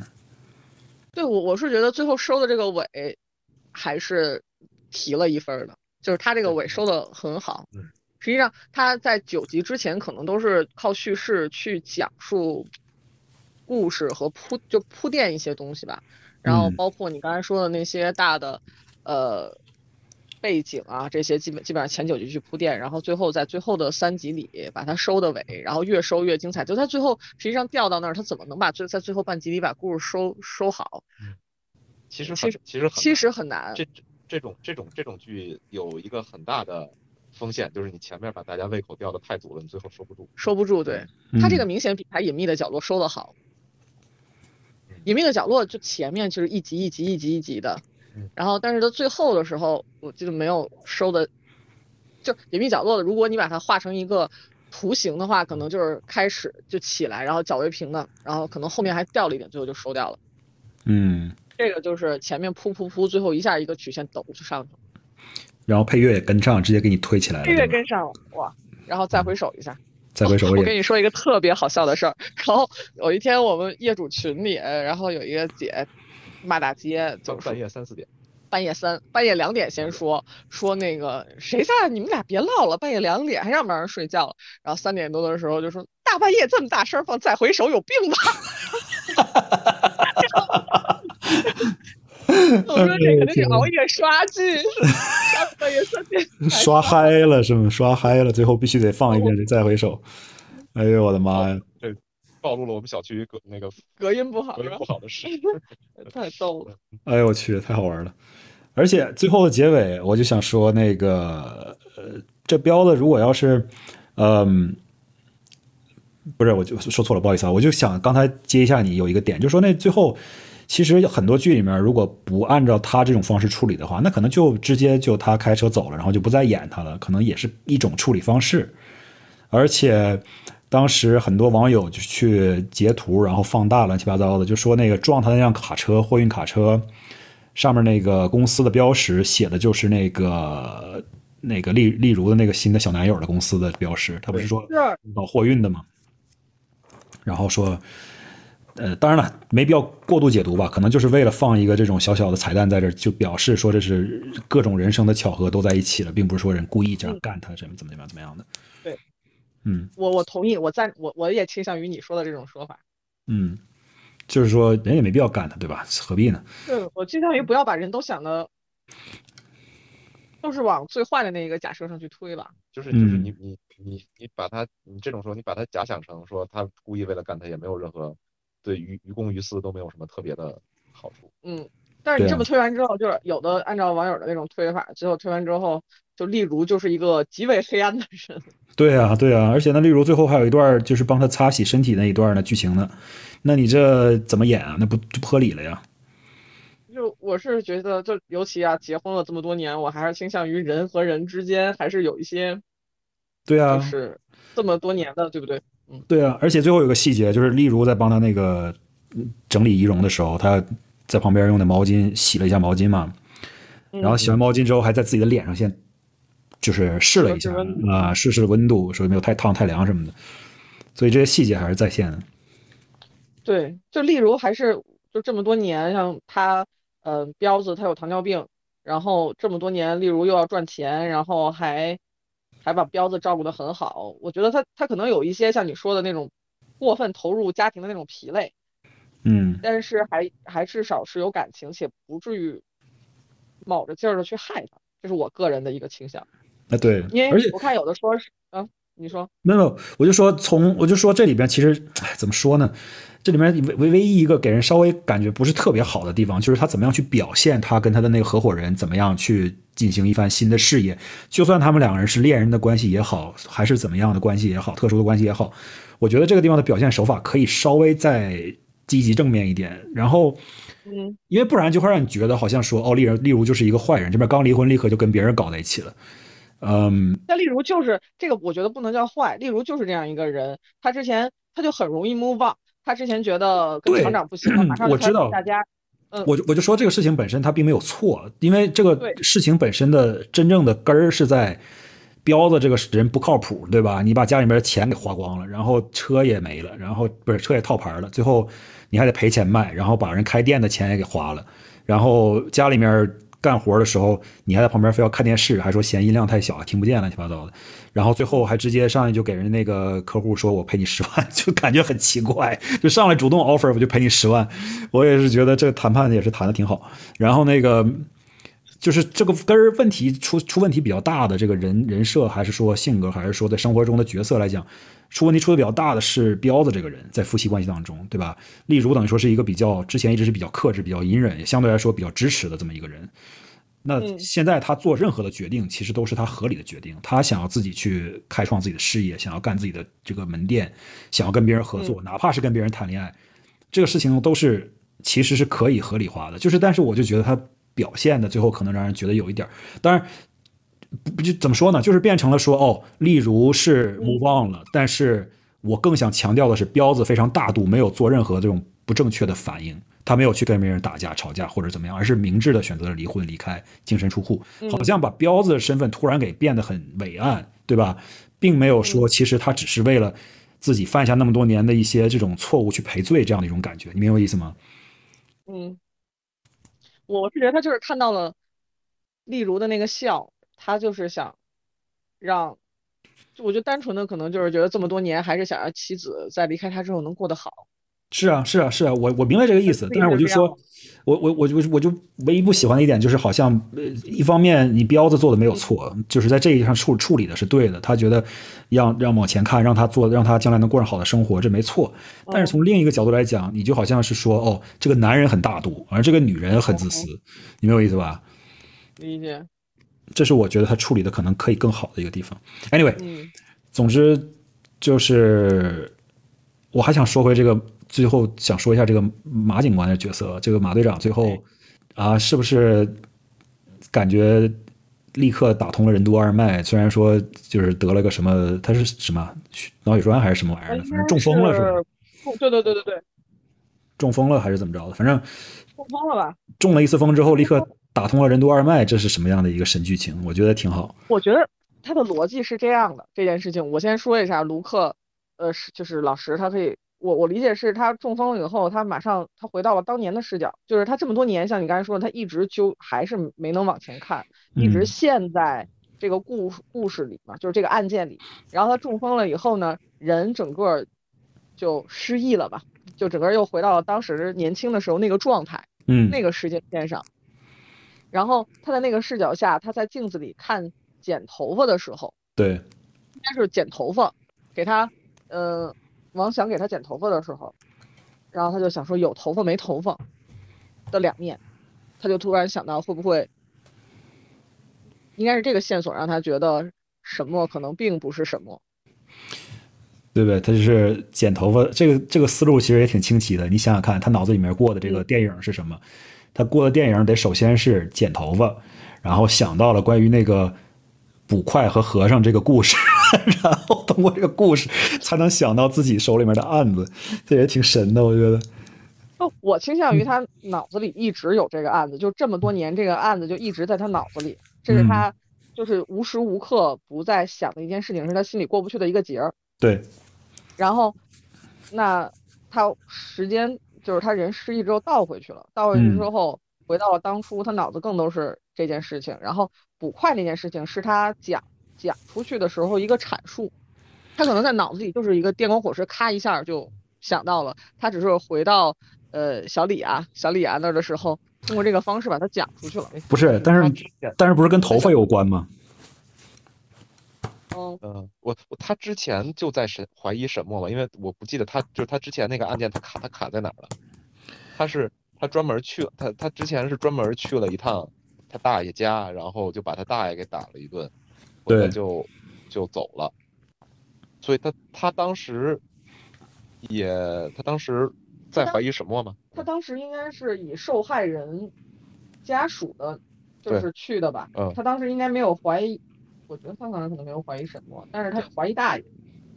对，是不是？对我，我也是在想，因为他这个就是他他他的这个灵，他的这个灵机一动显得有一些有一些太灵了，就是太灵了，特特别对，我就说他脑子里面这电影放的得得特别特别灵才行。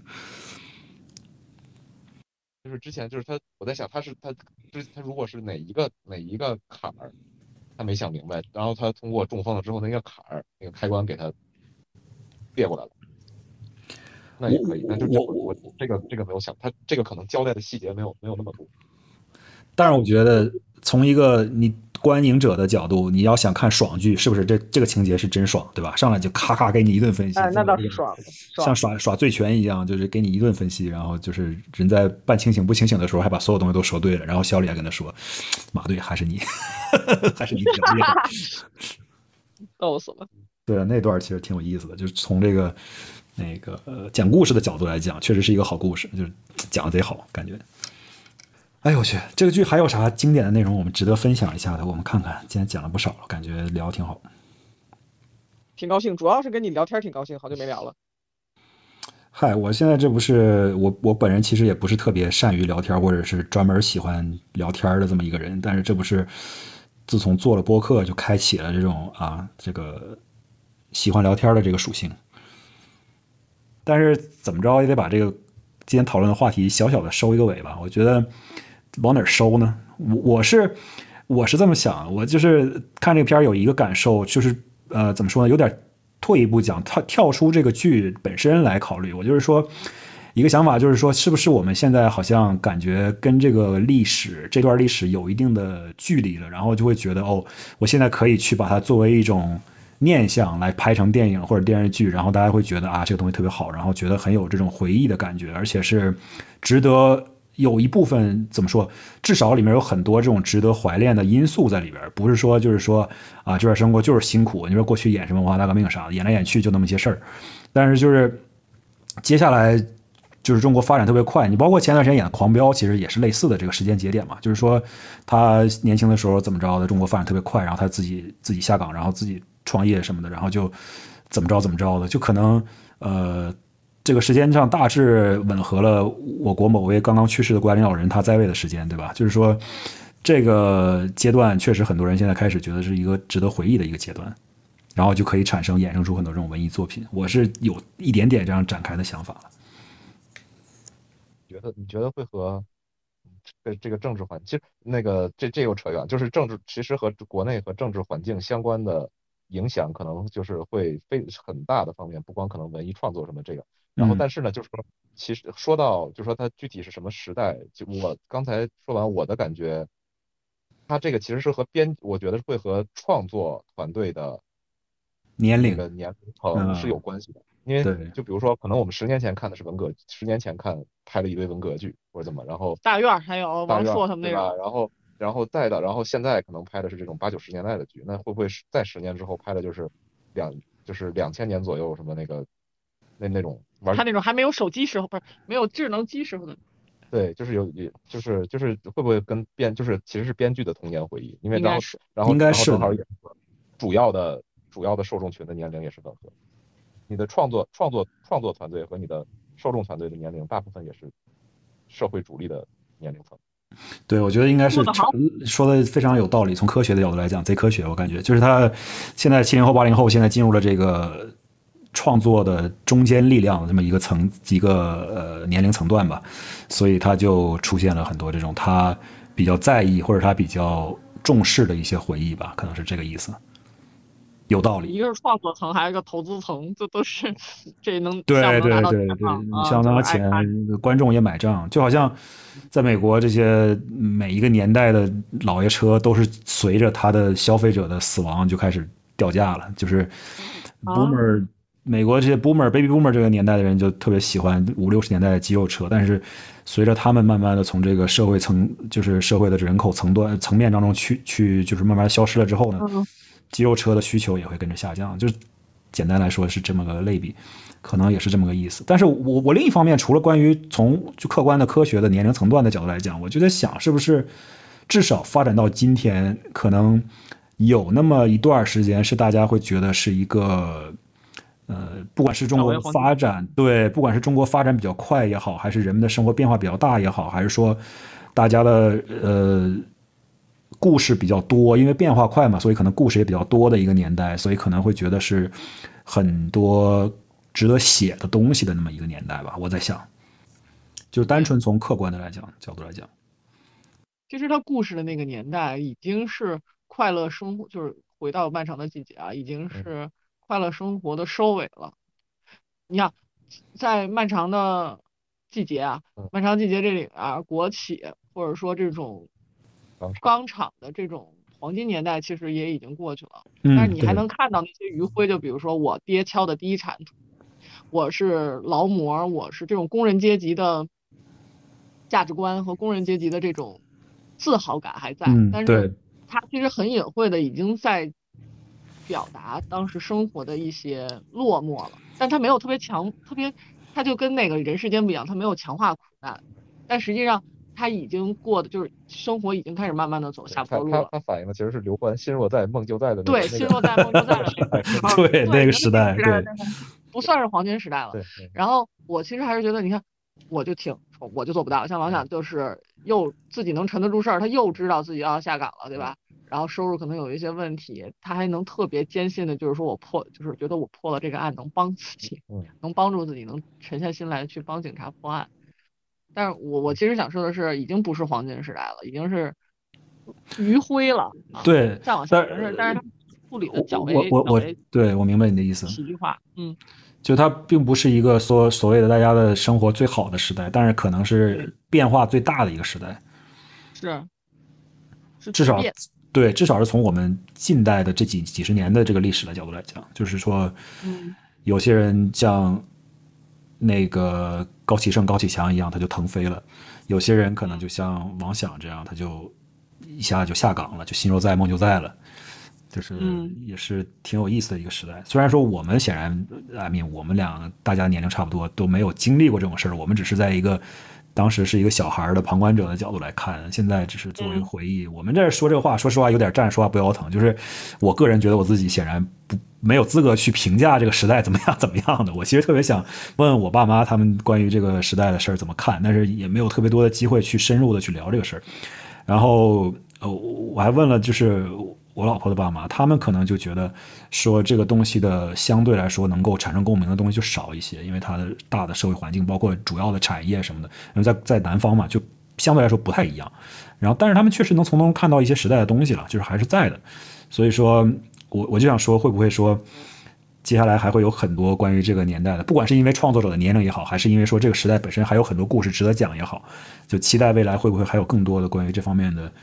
呃，作品可以出来，而且这个作品出来之后，过审相对来说也比较容易，对吧？你讲的东西并不是那么的，这个年代并没有什么特别大的这个争议或者 controversy，对吧？就是你讲就是讲当年可以讲一些不好的事，改革开放也好，还是怎么着怎么着的，就是你比较正常，没有说什么特别需要去就去 PC，就是所谓的中国的这个角度讲的 PC 的这个事情。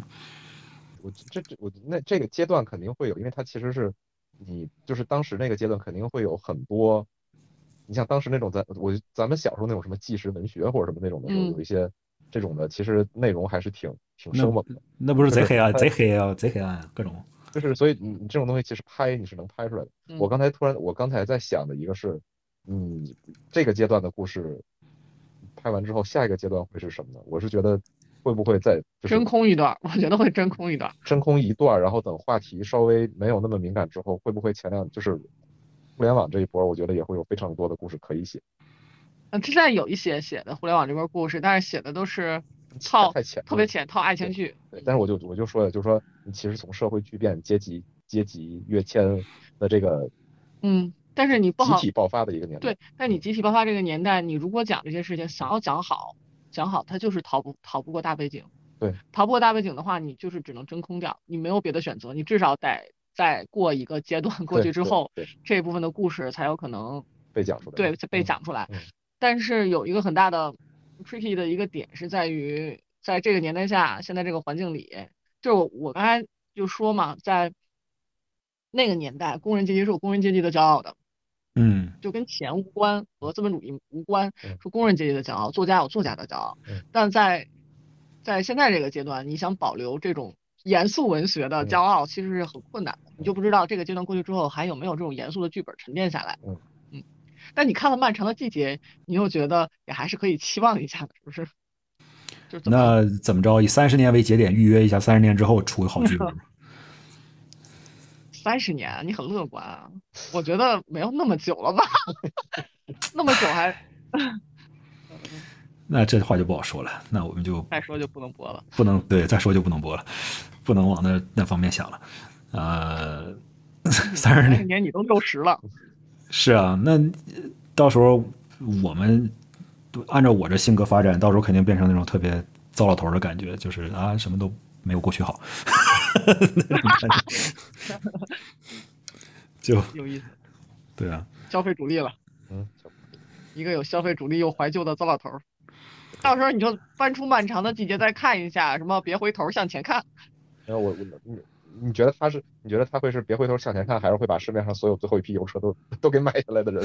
可能是也是哈，对吧？嗯嗯，肯定的，肯定不会别回头向前看的。到那时候还什么别回头向前看嘞？到那时候，哎呀，这不好说，这话不说了啊！到这不能再往下说，再往下说真播不出去了。那个，那那行吧，那就今天先聊到这。嗯，所以说想结个好尾很难的，导演很不容易。不是，哎。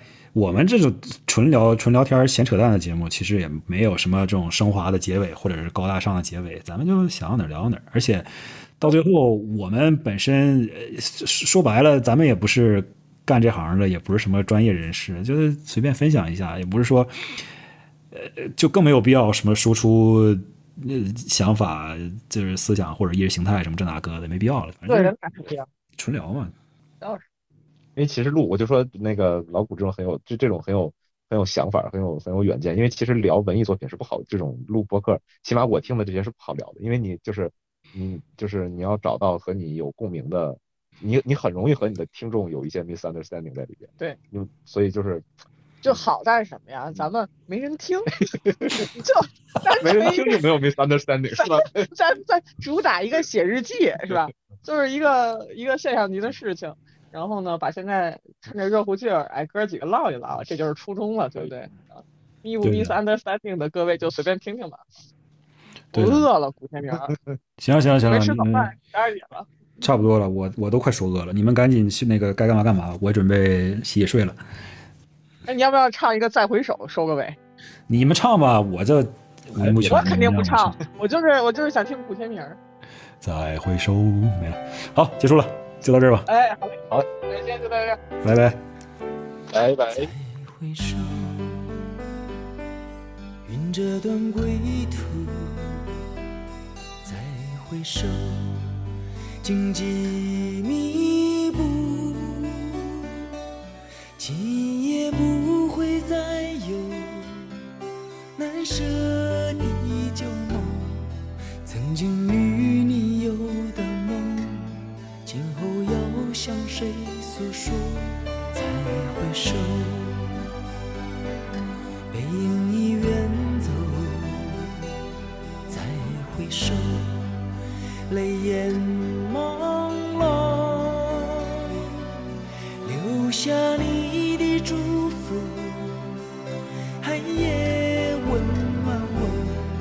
不管明天要面对多少伤痛和迷惑，曾经在幽幽暗暗、反反复复中追问，